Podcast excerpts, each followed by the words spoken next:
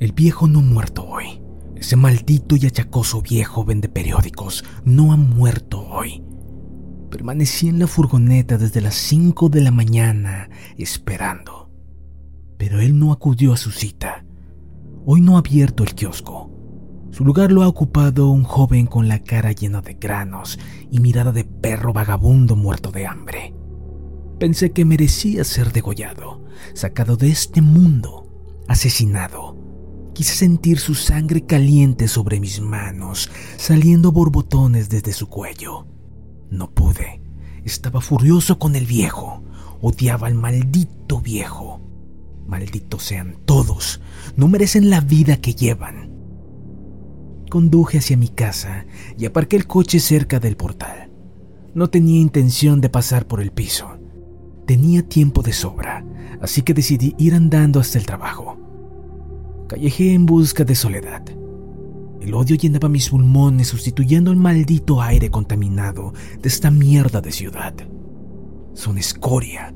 Buscaba la soledad y solo encontraba maldita gente molestando mi paso. La gente caminaba por la calle como si fuera suya, como si el resto de la humanidad debiera apartarse a su paso.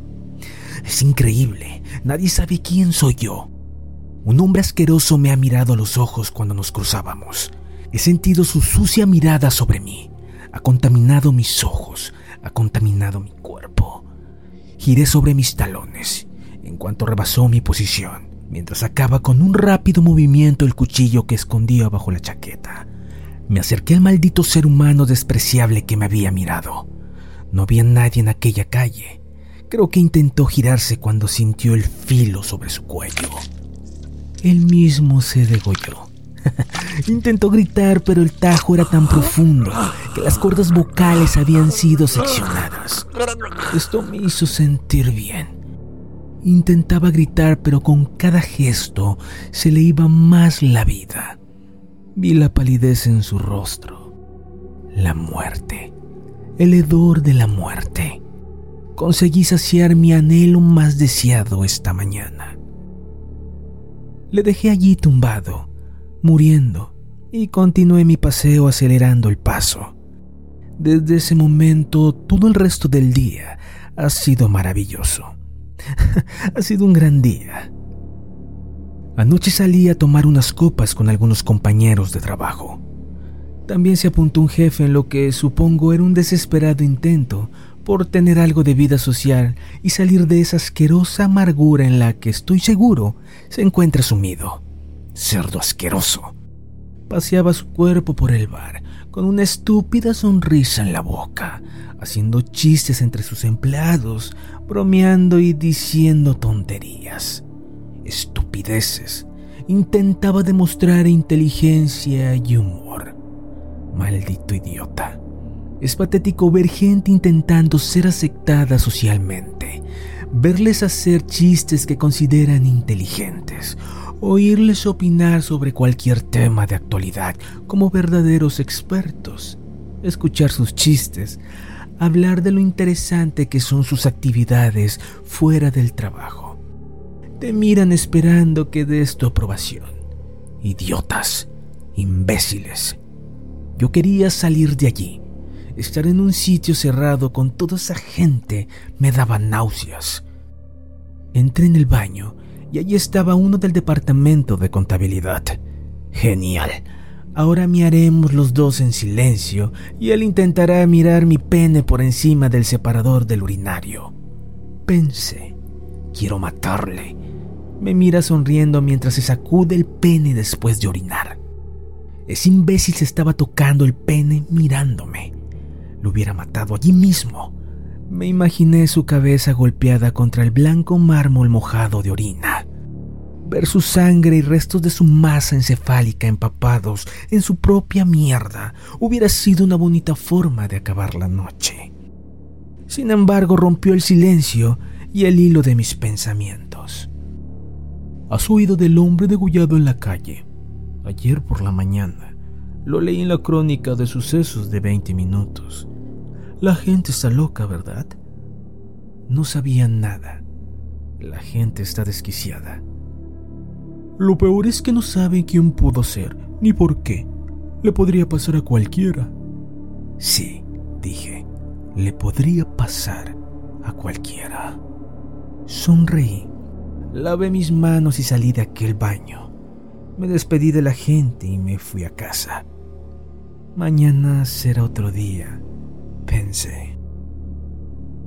Esta mañana cuando pasé junto al kiosco de prensa, volví a ver al viejo asqueroso. Decidí comprar un periódico y cruzar unas palabras amables con él. Estuvo enfermo, un catarro de verano, me dijo el idiota. No sabe que ese maldito catarro de verano le salvó de morir asesinado.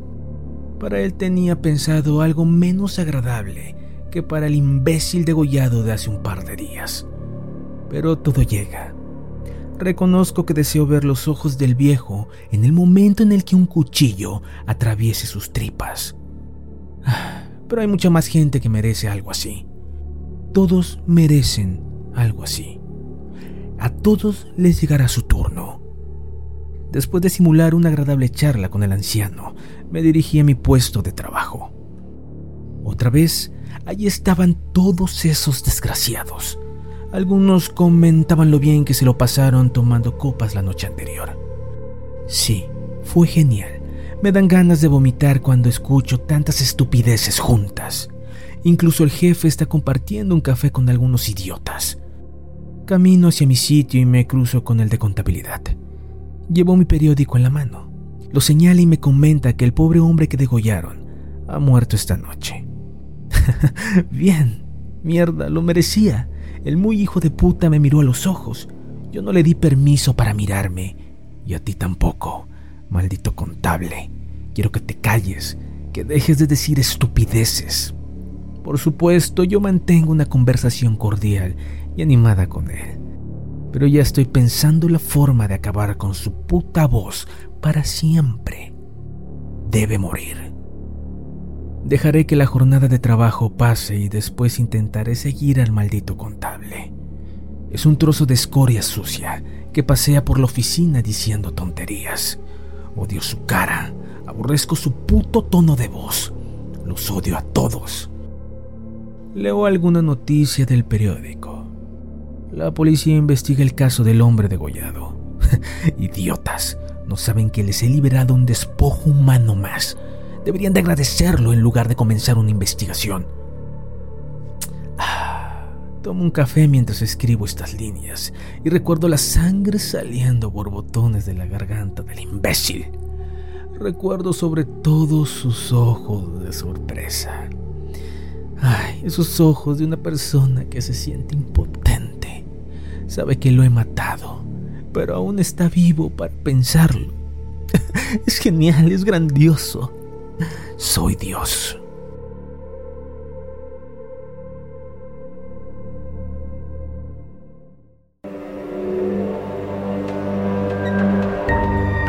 Hola amigos y amigas de Relatos para no dormir.